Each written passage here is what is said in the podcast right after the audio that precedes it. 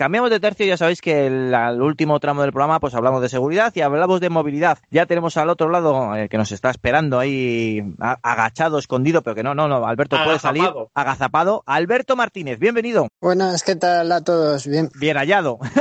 Eso es, bien hallado estoy, sí, sí, siempre. Estamos en, en Viernes Santo y, y, antes de empezar pues le estamos dando un poco de caña de las vacaciones que tienen los profes, pero bueno, eh, Alberto no tiene tanta, que está aquí currando, ¿eh? Hombre, yo ya sabéis que soy profesional doble, o sea que aquí de vacaciones nada, que también hay que currar en, la, en el otro sector que nos gusta. Efectivamente. Bueno, Alberto, carreteras 2 más 1. Cuéntanos de qué va hoy la sección de movilidad en Auto FM. Bien, pues esto del triángulo de la seguridad vial que nos suena un poco y a José Lagunar seguro que un poquito más, que trata de vehículo, vía y eh, conductor, pues en este caso nos ponemos el foco en lo que es la vía y hablamos de unas carreteras que son una solución estupenda para nuestros, nuestras vías secundarias, que son las carreteras 2 más 1. ¿Qué quiere decir que son las carreteras 2 más 1? Se trata de vías de tres carriles con un central que es intercambiable por sentidos. Entonces, lo que se, se utiliza este, este carril es para, para adelantar, con lo cual, pues también se aprovecha para crear una barrera de separación siempre y cuando se puede y el presupuesto da. Que aquí hay debate. Perdona que te interrumpa.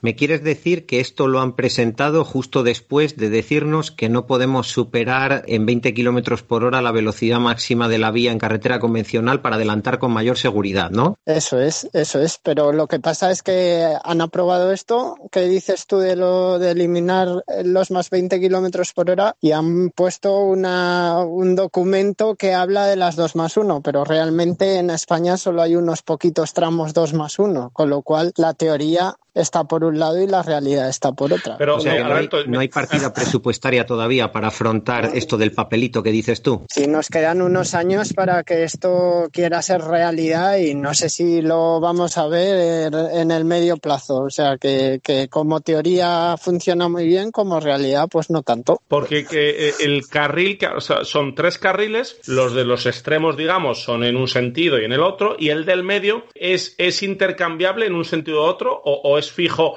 en eh, se hace dos carriles en el mismo sentido en unos tramos y dos carriles en el mismo sentido en otros tramos, ya, ya prefijados.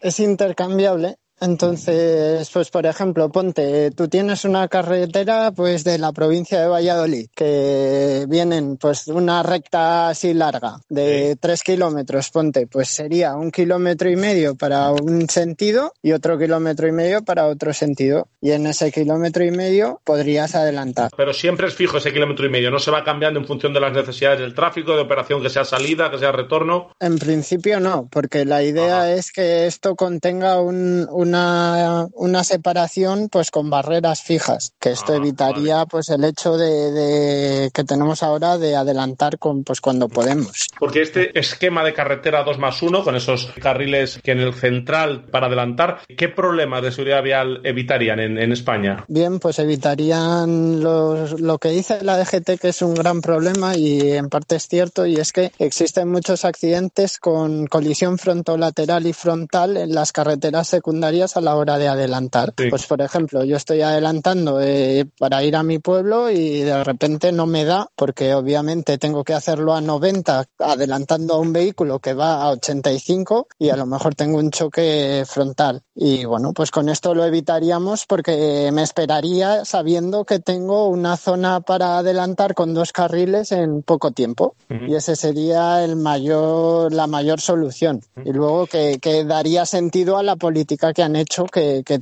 que, ahora mismo no tiene sustento porque además la justificación es un poco vaga. Que lo que dice la DGT es que no, como en otros países de Europa no tienen esta medida del más 20 en las secundarias, pues nosotros cómo vamos a ser distintos. Alberto, nos fijamos en Europa en lo que queremos. Eres demasiado políticamente correcto. O sea, no digas que es que, lo has dicho muy suave. Es que no tiene pies ni cabeza lo que han hecho. Aquí ya, ya, sabes, poli bueno y poli malo, que esto siempre funciona. Sí, pero siempre me toca a mí ser el poli malo.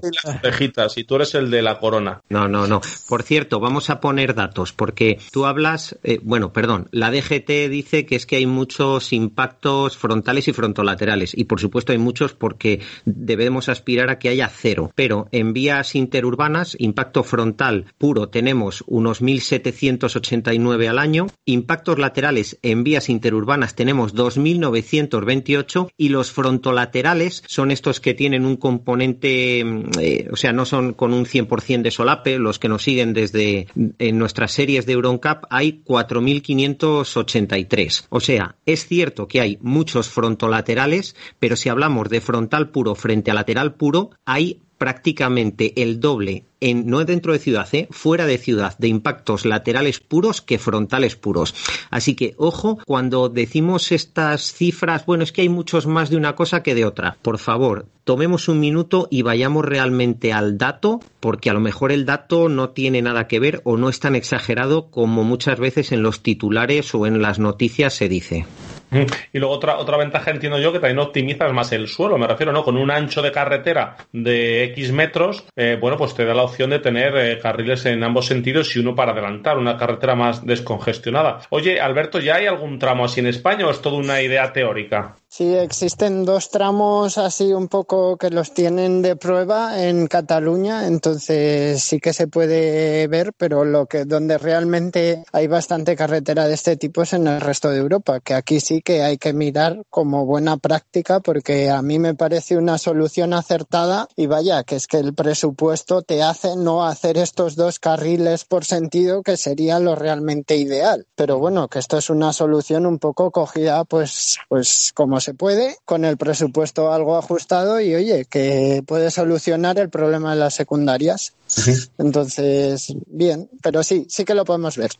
Podemos verlo ya en, nuestro país. Bueno, y hablamos de estas carreteras, eh, dos más uno, pero el elemento que se usa para separar estos carriles son los, los eh, guardarraíles, los que llamamos los guardarraíles asesinos, ¿no? Que hemos visto muchas plataformas moteras que así los eh, denominan. Los carriles se pueden separar con elementos de hormigón, que también tienen su peligro, ¿no? Y sus riesgos, o con los de acero, ¿no? Esas cuchillas que están al ladito de la carretera y los que somos moteros, pues tanto miedo tanto miedos nos dan. Y es el tema que nos trae José Lagunar, quédate Alberto con nosotros y lo comentamos, que viene muy al hilo también del tuyo. Es un tema importante este de los guardarraíles, José, pero es un tema que yo lo veo más enfocado, más eh, enfrentado a motos y bicis, ¿no? A ver, afecta directamente a motos y a bicis, bueno, más bien a, a moteros y a ciclistas, porque son realmente los que se llevan la peor parte, por desgracia, pero el sector del coche no puede cerrar los ojos. De hecho, invito a que cualquiera de nuestros oyentes, si no va conduciendo y está en casa o, trabajando, entre un momento en Google y ponga guardarraíl coche. Se va a asombrar cómo son auténticas cuchillas que abren coches por la mitad y no es una anécdota. Van a ver cientos de fotos en Google de accidentes en los que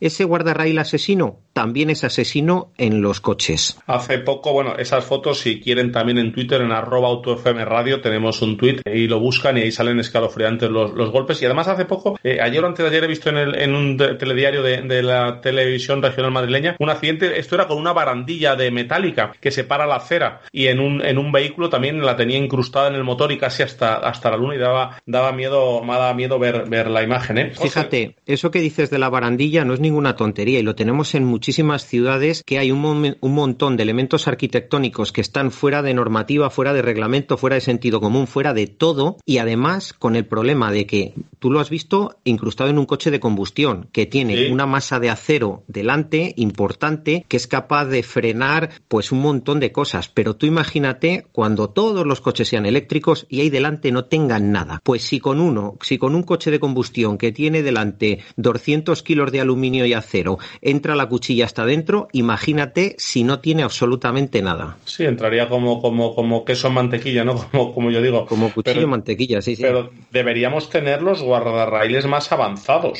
A ver, eh, ojalá, ojalá en las carreteras existiera ya implementada la tecnología que hay en los laboratorios. Y es que hay guardarraíles que se han desarrollado que son infinitamente más seguros que los que están instalados en las carreteras, pero por desgracia, pues no sé por qué se siguen instalando y, se, y no se sustituyen los guardarraíles asesinos que tenemos ahora mismo. Yo creo que esta opción de las carreteras 2 más 1 puede ser una buena alternativa para de una santa vez poner tecnología puntera también en guardarraíles, que es que, por ejemplo, la Universidad de Zaragoza desarrolló una tecnología de guardarraíles que es capaz de absorber una cantidad de energía importantísima en caso de impacto y sin embargo, bueno, pues la tecnología está desarrollada, solo hay que implementarla, pero la administración pública prefiere seguir usando guardarraíles con tecnologías muchísimo más antiguas y que cada día vemos por desgracia en las noticias pues que ha costado la vida a alguna persona. Sí, porque eh,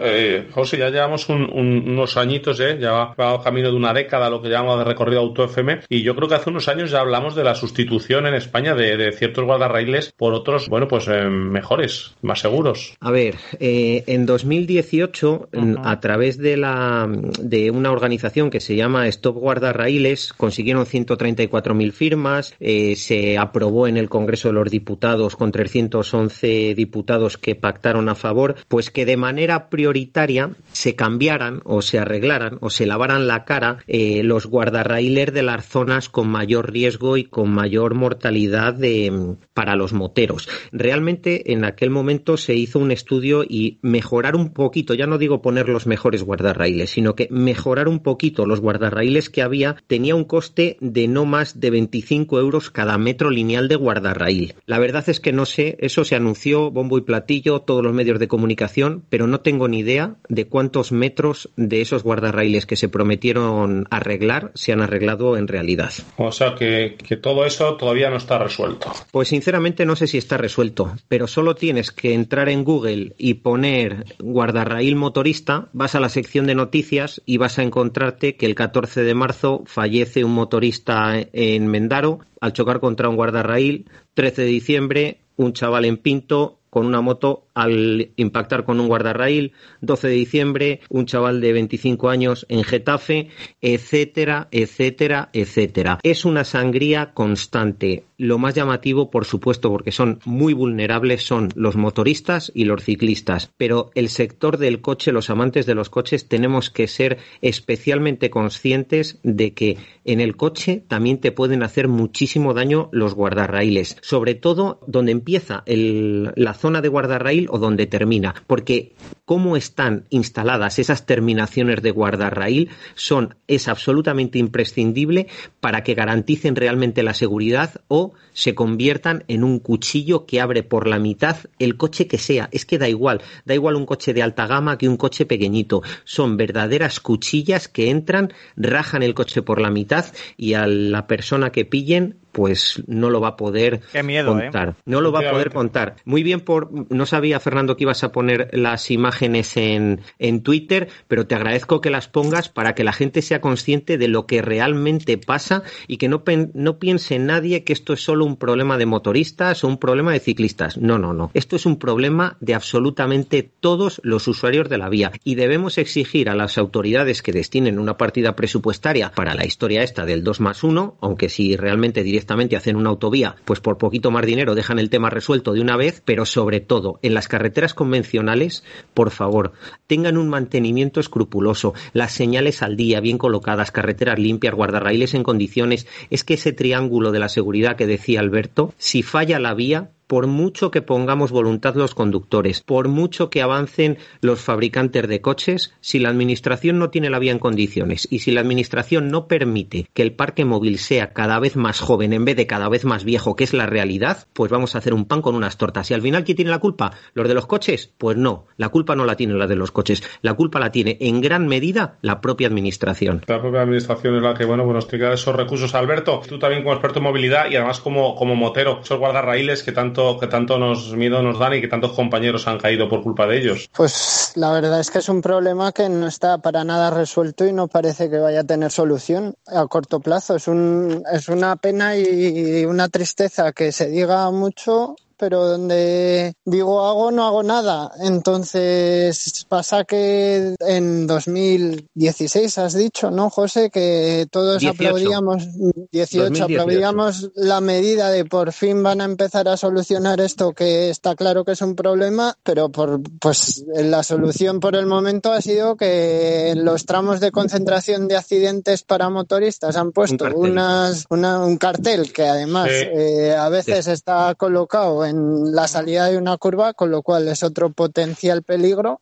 y bueno, eh, porque, e- tiene, porque es de un color, es de unas dimensiones grandísimas, con un montón de texto, con, con un color chillón, es que es un despiste total. Yo me imagino al abuelillo que va tranquilamente en su coche al huerto a coger las lechugas, que de repente le ponen ahí la señal y el hombre hasta que se acostumbre tiene que estar 30 segundos mirando la señal pensando, pero ¿qué han puesto ahí? Claro. Efectivamente, efectivamente. Que esto es un poco la clave del que invertir en la vía es también invertir en reducir la siniestralidad. Pero claro, ¿la vía de quién es? De, del que no, tiene, no está muy dispuesto a, a, poner un precio alto para solucionar los problemas reales de seguridad vial. Sí, pero rápidamente nos cortan las alas, nos bajan la velocidad, nos aumentan los puntos y criminalizan al conductor delante de la sociedad. Esos mismos que simplemente pueden hacer lo que han hecho por supuesto, pero que den una partida presupuestaria en condiciones para mantener las carreteras. Daría horas y horas para, para hablar, dialogar, comentar, analizar, opinar y,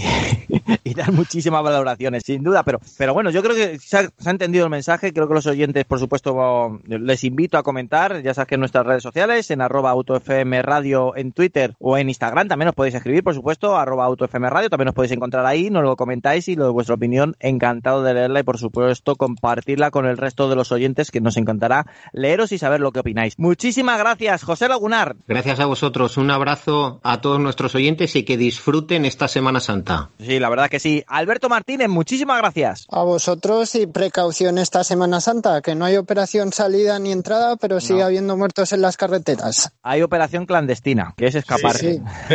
Por la noche va a haber atascos sí, a las 3 de la mañana. No, es, esto es así, esto es España y cosas muy buenas tenemos, pero otras, pues bueno, ya sabéis por dónde voy.